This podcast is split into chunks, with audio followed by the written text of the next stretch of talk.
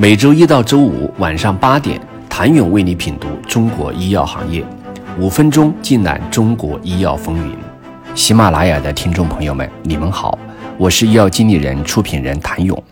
可以看出，当前国内的中药材种植最缺乏的是有效的产能控制、市场需求、价格监控等机制。无论是药农、流通商，还是制药企业、药店乃至患者。都在关心的一个问题是，这波价格的狂飙还将持续多久？有分析师认为，在这一波价格持续上涨的影响下，行业协会已经率先发声和呼吁，会在一定程度上缓解当前供需关系紧张的局面，价格的拐点不会太远。供需关系直接影响着价格的涨跌，对于一些净利润。本身就不高，原材料储备不充足，不具备议价能力的中小型企业会选择暂停生产，放弃采购高价格的中药材，市场的需求自然会有所降低。而国内大多数头部中药企业均已经开始自建中药材种植基地，或者采取合作社加农户模式，共同开展种植，以对冲价格波动的风险。面对市场上价格的飙升，龙头公司也会选择放弃市面的高价中药材。需求减小后，供需关系得到改善，市场价格也将出现回落。价格倒挂让中药饮片药材供应商也正面临着两难的局面。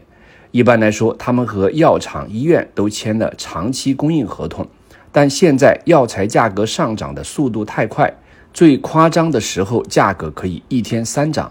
为了履行供应合同，供应商会赔钱出货，估计这半年要亏损百分之三十。但违约需要承担的违约金更高，还可能因为违约在以后很难拿到新的单子。当然，上游原材料价格上涨的压力已经传导至中游的中药制造企业与下游的医院、药房等终端。最明显的是，患者抓药的成本提升了。相同的方子，过去仅需两元的当归，如今需要十元。对很多需要常年服用中药的患者来说，近几个月来用药成本正在翻倍的增长。中药属于复方，替换或缺少某一味药都会影响最终的疗效。有些近几个月涨价太离谱的品种，供应商已经断供。价格如果迟迟没有好转，要么断货，要么涨价。这两种情况的结果，最终受伤的还是患者。热度持续不退的药价，也让人们开始担心即将在八月落地实施的十三省中药饮片集采能否顺利推行。刚刚参与了集采的山东一家中药饮片生产企业负责人表示，上游药材价格飞涨，下游价格不仅不能跟涨，还降价了。产销成本倒挂让企业举步维艰。去年十一月，三明采购联盟省级中药材采购联盟采购办公室正式发布《三明采购联盟省级中药材采购联盟中药饮片联合采购文件》。今年五月，全国首次中药饮片省级联盟采购拟中选结果产生。二十一个中药饮片品种，共有一百家企业中选，平均降价百分之二十九点五。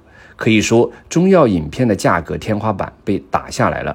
但是，终端价格下降了，原料成本却上涨了，卡在中间的中选企业进退两难。是谁导演了这场中药材价格逆势狂飙的大戏？谁又将从中获益？谁又会被这场价格战重伤？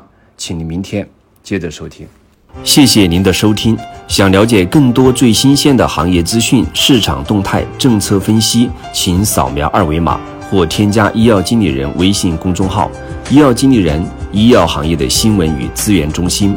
我是谭勇，明天见。